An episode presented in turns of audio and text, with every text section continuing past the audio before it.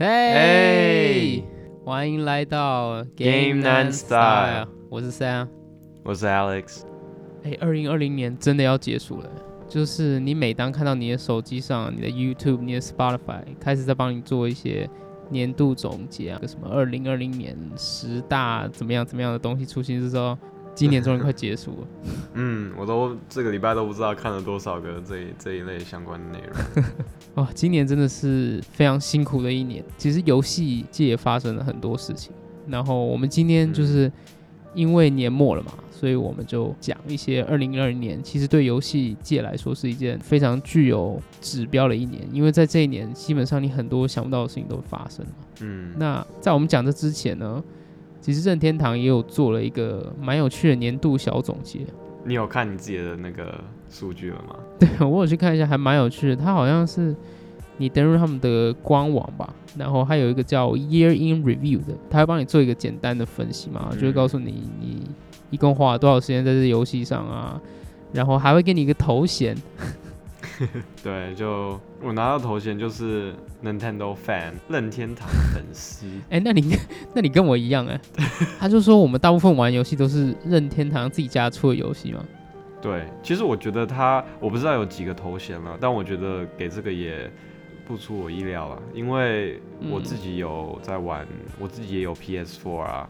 然后也有一些也有在玩手游啊什么，所以可能很多游戏如果 PS4 上面有的话，呃，我不会在 Nintendo 上面玩，Nintendo 上面我只会玩它的一些呃 Nintendo 的 title 嘛，就是它的 exclusive 我才玩，所以我觉得我也是，对，会有这个的原因就是还蛮。蛮蛮理所当然的。然后他这边还有特别说你花最多时间玩的游戏。然后我看大家应该今年都是 Animal Crossing 嘛，动物森友会吧？对。下面它有几个显示，就是你玩的最多的游戏嘛。我第一个就是那个，都就是 Animal Crossing。哎，是三月的时候还是四月的时候出？天天在玩，天天就是玩了大概一个月吧，没停过，真的是没有停过。这个游戏来的时候真的是来对时间了，就每个人都困在家里，只能玩这游戏。可是我的比较不一样，我的第一名游戏是 Hades 啊，之前我有讲过哦，对啊，哦，所以 Hades 玩的比 Animal Crossing 还多。OK，对我觉得 Hades 这款游戏真的是非常非常棒啊，就是呃哈迪斯，大家有兴趣的话可以去找一下这个游戏，真的是黑马，今年的黑马游戏。嗯嗯，好，如果你们有兴趣的话，我会把这个链接放在我们的那这一集的详细资料里面，有兴趣大家可以登入看。不过这好像只能是美区账号，所以大家再试试看。美区跟加拿大的好像是。嗯，对。好，呃，就是因为到年尾了嘛，然后我跟 Alex 想要做一集，就是呃，二零二零年在游戏界带来了一些改变。然后因为今年是因为疫情的关系嘛，所以很多人的那种行动方式和社交方式都有。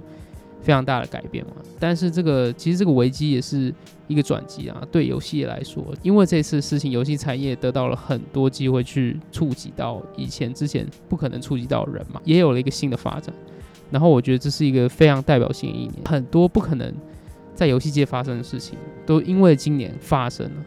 然后今年也是特别重要一年，就是游戏已经越来越变得主流了。你可能以前觉得游戏只是一个，可能是一个非常小众的一个市场，不过它就是渐渐的开始跟流行文化做一些结合。然后你很多想到不可能打游戏的人，基本上都打了游戏。这一期有分析了大概三个点，就是我们发现的，就是在二零二零年发生的非常奇特的事情，就是这三个点到底在游戏产业影响了什么。好，在我们讲我们发现这个三点之前，然后 Alex 有看到了一个数据啊，特别有趣。那个数据其实就可以代表了这个二零二零年横跨整个游戏界的一个趋势。嗯，我看到的这个是一个免费的 report 了，但是我刚好看到里面有呃几个就是关于二零二零年的数据，就想要跟大家分享一下，我觉得蛮有趣的。那其实就呃几点啊，一个就是呃二零二零年全球市场的收入将达到。一千五百九十三亿美元，然后从里面手游就占了四十 percent，然后再是游戏，呃，游戏机占了二十八 percent，然后电脑再是占了二十一 percent，所以然后在这里面其实有趣的点是，手游不但是占比最大的，呃，四十 percent，然后它从去年比还增长了十三 percent。所以真的就是可以看到手游现在是，可能大家也知道啊，但手游真的是，呃，这个市场真的是越来越越大。对，这是第一点。而且手游，而且手游可以一直放入 micro transaction，可以内置一些，反正就是这些手游就可以塞一大堆 micro transaction，一些内置的一些宝物，让玩家用真的金钱去换到这些游戏的宝物。也就是我非常痛恨的这种新的这种呃新的一个赚钱的一个手法。嗯，对。好，那另外一个是预估二零二零年将总共有二十七亿的玩家。你知道我看到这个数字，我想说好看一下全球人口现在是多少，然后是七十八亿左右。所以就大概意思就是说，大约每三个人就会有一个游戏玩家。你这样想的话，你不觉得还蛮夸张的吗？就是身为一个游戏玩家，我觉得哇，竟然有这么多人也都是在打游戏。我觉得这个数据有趣的地方，其实就是不用再把每个人分成他是不是玩家，因为我觉得这个界限已经越来越模糊。基本上每个人有智能手机的人，他都可能是一个玩家。所以我觉得就是二零二零年，对我觉得二零二零年其实我们对一些事情的界限已经越来越小了，然后游戏已经变得越来越主流。嗯，然后这就是引到我们第一个话题，就是游戏是一种正在进化的媒体或者是媒介，因为其实今年就是疫情的关系，很多人都困在家里，没有事，没有什么事情做嘛，然后自然而然他们就会对游戏开始有兴趣，然后因此就是很多人入了坑，然后再加上就是疫情，今年的疫情就是慢慢变得严重，其实就催化了整个游戏市场的改变。对，就像 Sam 说，疫情就加速或催化了呃游戏市场的变化嘛，你自己想，十年前。就人们抛弃了传统媒体，而转向了这个社交媒体。那今年除了呃除了社交媒体以外，就是感觉大部分的人就发现了游戏也可以当这个一个另外一个这个媒介。就像那个呃年初那时候，不是 WHO 就世界卫生组织都站出来说，哎不要出门，在家里打游戏就好。对，所以就是他也没有说哦在家里哦就是用 text 来抬，他说在家里打游戏，因为他可能也知道打游戏可以更呃带入人们嘛。然后就是也可以当一个这个新的方式去去做社交，就像之前前一段时间大家不能出门嘛，所以他们就约在 Animal Crossing 见面啊，在在岛上见面，这是一种新的交流的方式。对，就像 Animal Crossing 其实就是其中一种一种方式。它那时候三四月出来的时候，时机就是再好不过。那时候很多游戏也因为疫情的关系而 delay 嘛，那就他那时候就是很多人。那时候被关在家里，也就是就是只能玩这个 Animal Crossing，所以很多很多人想要做的一些事情，他们可能就直接把它搬到 Animal Crossing 里面去做嘛。毕业典礼没办法毕业，就是在在里面办毕业典礼啊，或结婚啊，或者甚至于有一些就是做一些综艺节目，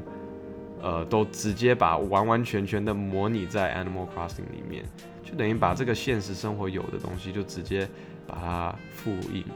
在这个游戏里面，然后其实效果也都还蛮不错，就是一种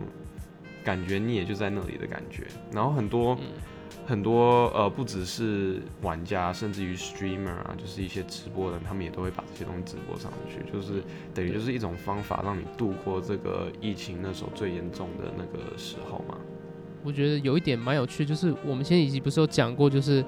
什么 Joe Biden 啊，Trump 啊，都会在游戏上面去透过游戏去发表他们的一些想法嘛。嗯，然后我就觉得，其实游戏已经越来越主流，它已经就是游玩人数已经人已经多到就是可以商业化，就是很多企业啊，很多很多人想要发表他们的一些想法，或是去影响一些社会的一些决定，可能就会透过这些游戏的平台去做影响。在二零二零年之前，我们从来都没有见过，对吧？嗯，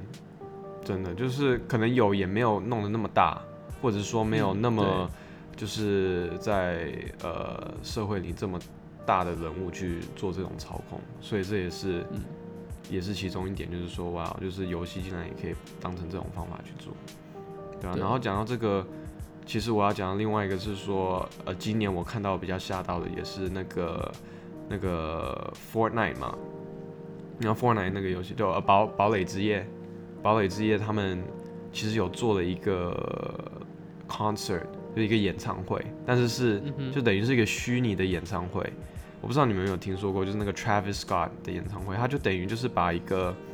Travis Scott 是一个美国的一个饶舌饶舌歌手嘛，然后一个应该是蛮有名的，嗯，然后他就是等于在游戏里面做成他一个三 D 的一个模型，然然后呢，让他这个 3D 模型在里面唱他的歌，然后来做表演，做一个演唱会。然后 他在做这个演唱会的时候，就是旁边可以所有的玩家都可以聚在一起看他做这场演唱会。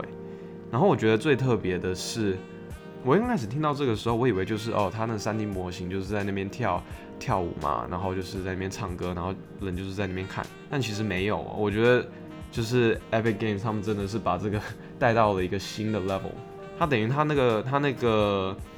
他的那个 album 就是演唱会的那个 album 是叫 Astro World 嘛，就是去过很多很多嗯不同的各种世界。他在游戏里面也呈现出这一点，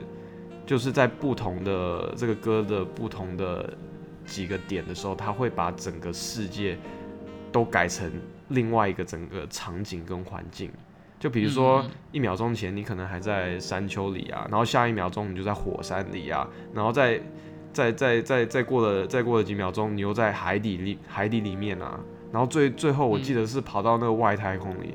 这真的是，要是你就然后喝一点酒，有点晕晕的，然后你就是登登在那个账号里面，然后看他的秀，你真的会很，你真的会 就觉得我靠，我到底在哪里？嗯我还在游戏里吗？我觉得这个应该就是这个饶舌歌手想要真正带给他的歌迷的体验嘛。可是，在现实世界这个太难做到了，可是他却在游戏中做到了。对，就很厉害，而且那一天就是有非常非常非常多的线上玩家都当都登录去看他的，去看他的演唱。虽然没错，这个是不是他本人 live 在那边唱？没错，某程度是虚拟的，但是我觉得也是你在游戏里面的那个体验是完全不一样，就是现场有现场的那个感觉没有错，你可以看到这个世界歌手，但是你在那个游戏里面，它可以做出一些你在现场就完全就是这些更换场景啊，然后可以就是这么跳来跳去，跟其他玩家用你自己的角色去跟这个歌手做互动，我觉得是一个就是以前就是完全没有人会去 explore 的一个方法，然后我就觉得嗯特别特别有趣，而且就是我刚才说，当天线上的玩家好像实际多到多少人？对，多的比呃当天有一千两百多万的玩家看他跳 Astro World，、对对对。然后你知道我后来还想说，好，我去看一下他那个，超级多人呢、这应该是破了记录了吧？对我后来去看他就是自己 live Astro World 世界演唱会，好像都没有这么多，好像就是这个的一半而已吧。所以就是真的是可是 Fortnite 也是免费的啊，so 对？对，没错，他是后来做完这个演唱会以后，然后他在 Fortnite 里面做一个免费的演唱会，但是我还是觉得这是一个很可行的一个新的新的一个呃一个方法去 explore 这个看一个演唱会的形式，就很就很特别。嗯，我觉得没有二零二零年应该是不会有这种演唱会的。对，其实 no way 不可能会有这种形式嗯。其实你你其实他这个 Fortnite 这 Ep- Epic Games 他们做这个形式，其实之前有尝试过，就是大概是好像是去年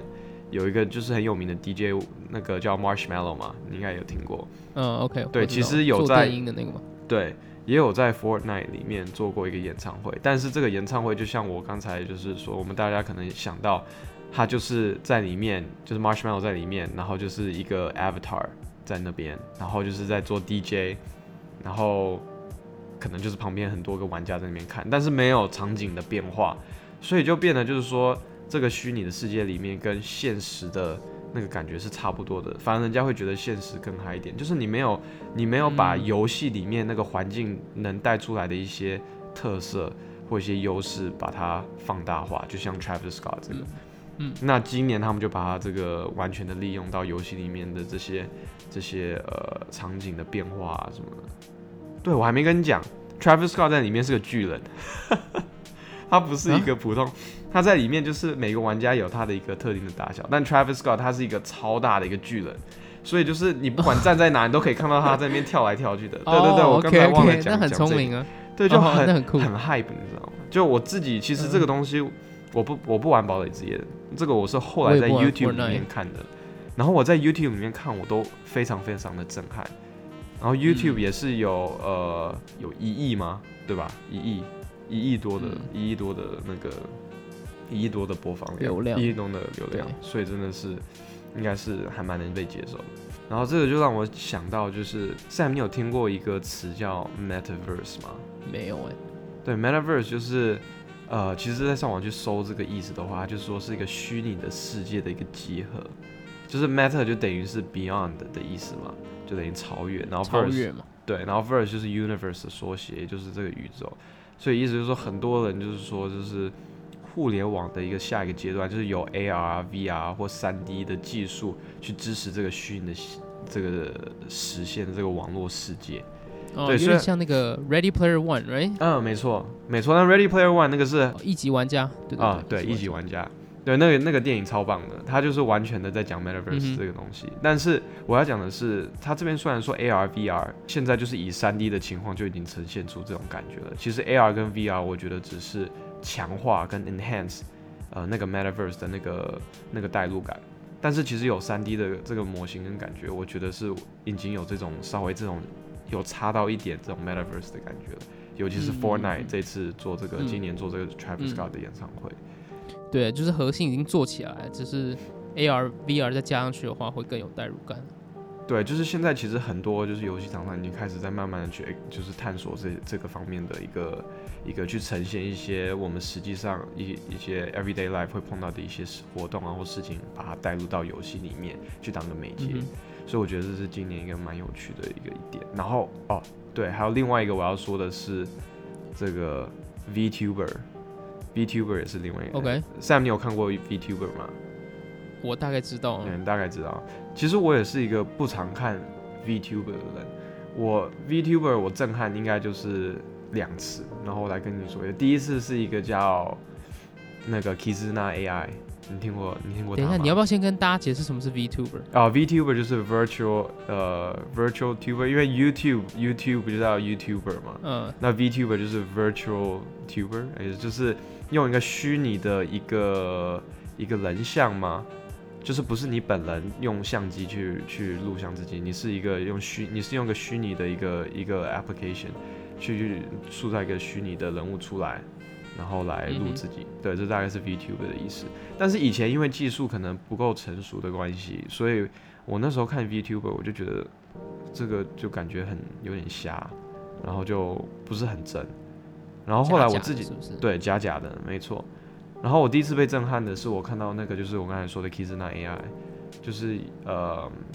他他也是一个 VTuber，然后他就是他的模型就是做的非常非常的，她是一个二次元的一个一个女主播，但是她做的非常非常的算是二次元里面蛮真实的，就等于你就觉得她蛮 alive 的。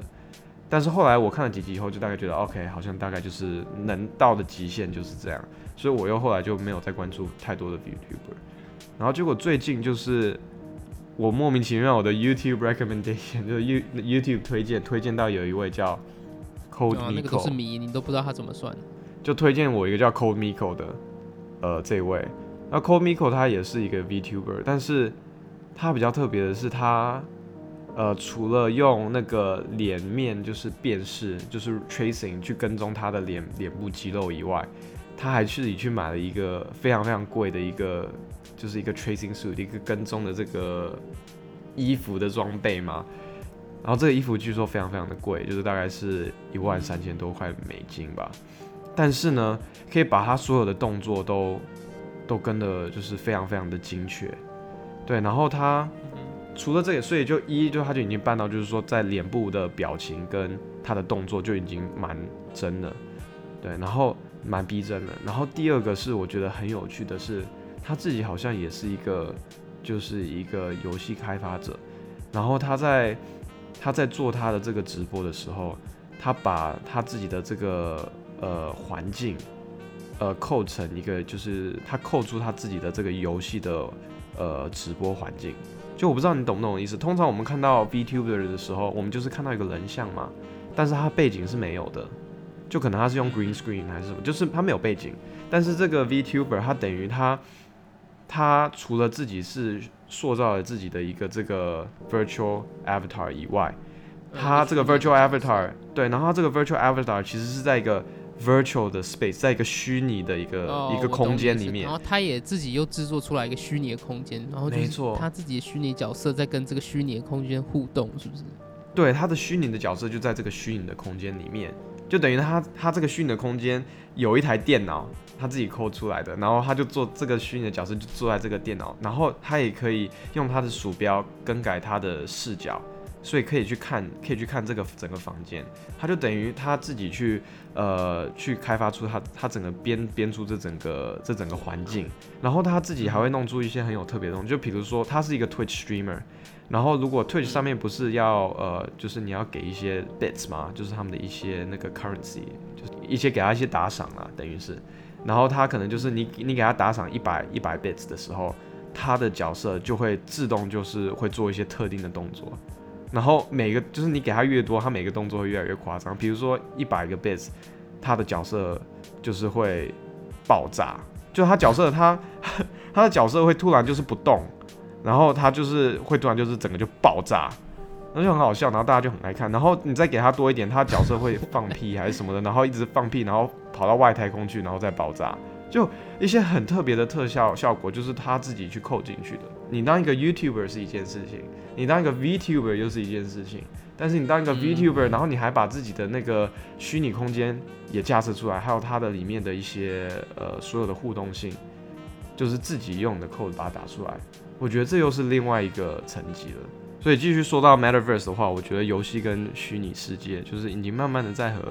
现实生活和许多事情真的是慢慢的结合在一起了，虽然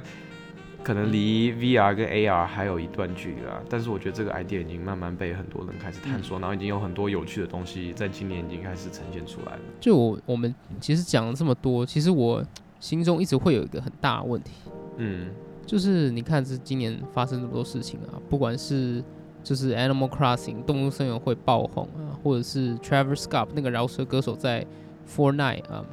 堡垒之夜的这个演唱会如此成功啊？嗯，那我其实一直在想说，这个是不是只是一个今年特别的一个东西，也不是一个游戏界的一个新的改变嘛？可以这么说。你会不会觉得这只是一个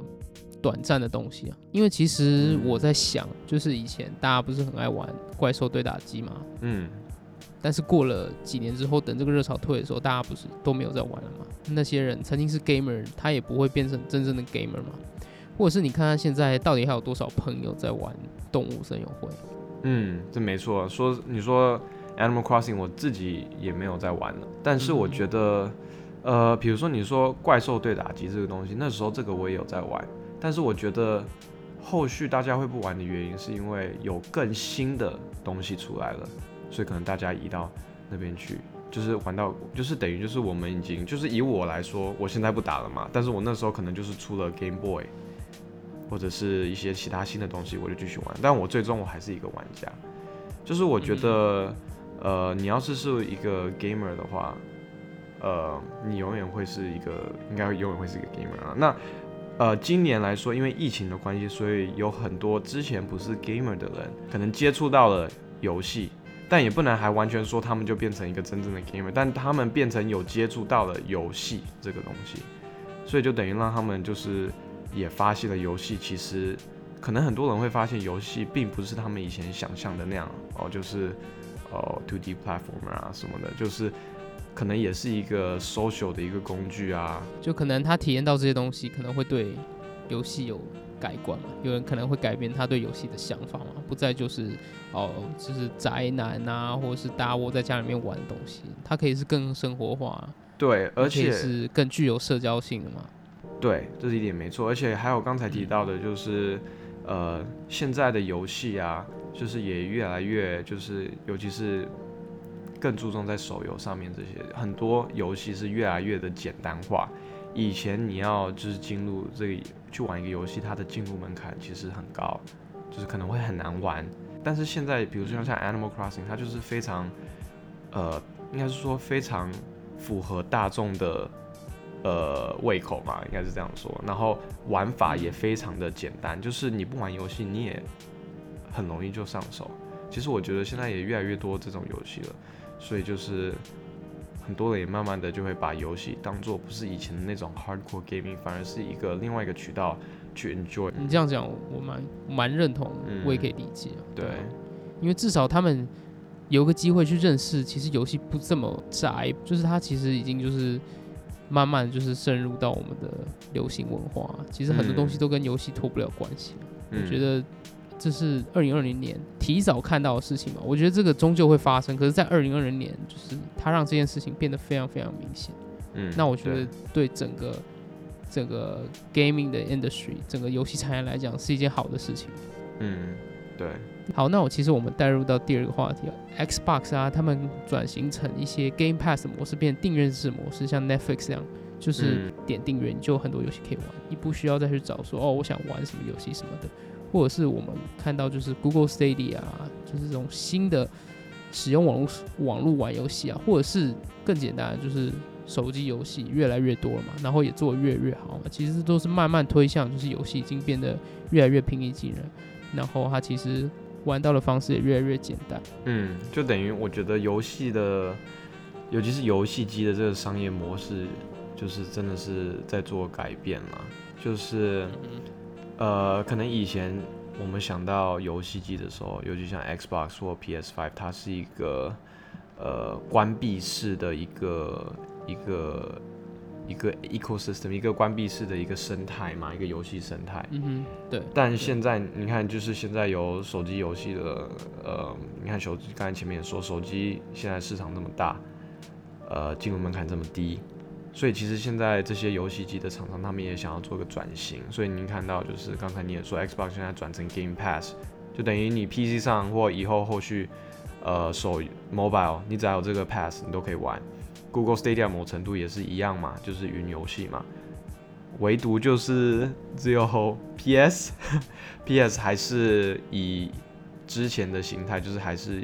呃比较封闭式的。但是他们之前的那个高管是有说，他们好像是有一些不一样的 plan 啊，就是关于这个上面，但是目前还没有透露。对对，之前有说过嘛，就是 Xbox 的 Game Pass，他们其实也有回应政策。对，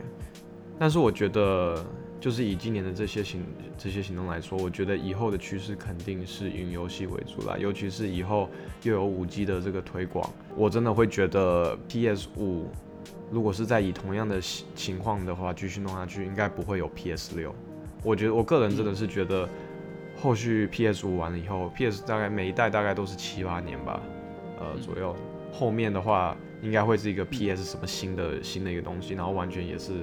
不会，不会是封闭式的，不会是封闭式的形式。好，那我们就拉回到我们最后一个主题了。我们最后一个主题就是想要表达，就是其实游戏已经非常主流，主流到就是很多媒体啊，呃，会去使用游戏来传递他们的一些想法，或是使用游戏来扩增他们的影影响力嘛。因为这个东西已经变得非常主流，然后也大到可以影响人。像我们之前刚刚提到，就像 Animal Crossing 啊，之前有那个。呃，美国候选人那个 Joe Biden 啊，他们在上面做他们的那个选举的一些宣传嘛，或者 Among Us 像太空狼狼人杀嘛，之前好像也是有美国议员，然后透过这个游戏来劝导大家都去投票嘛。之前在美国有这样的事情。嗯，然后还有那个啊，那个骇客啊，呃，骇进去，然后叫大家大家去投 Trump。对对。就是你可以发现，游戏已经跟我们的这个主流文化已经慢慢的结合在一起。嗯，然后最近 KFC 还是在二零二零年做一件非常疯狂的事情。嗯，那其实本来是觉得这个应该就讲到这，结果这个礼拜又突然蹦出这个 KFC 的 console，KFC 就突然就是说他们有了一个新的主机，叫 KFC console，就等于 KF console。然后呢？OK，真的，他们还有一个官网，然后里面还讲他们所有的配置，你知道，这配置都是超级顶级的，就是那种三零八零，他们好像是跟华那个 ASUS 合作嘛，然后呃，就是这个是显卡的部分，做一个那个三零八零，然后那那个 CPU 也都是超好的，然后跟那个 Cool Master 去做这整个这整个机器，然后你知道，虽然现在还没有那个。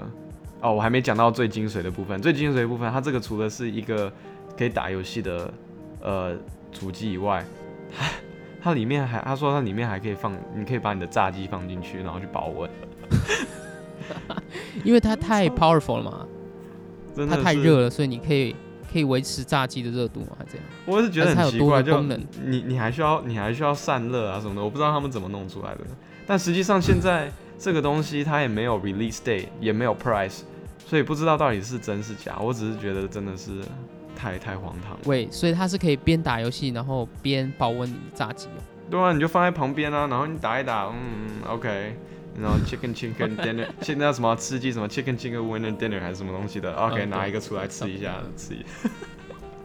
对，但真的就很夸张。然后它里面配置就是高到很。虽然没有现在那个没有价钱出来，但很多有一些人说，依照里面的这些配置来说，应该不低于四千块美金，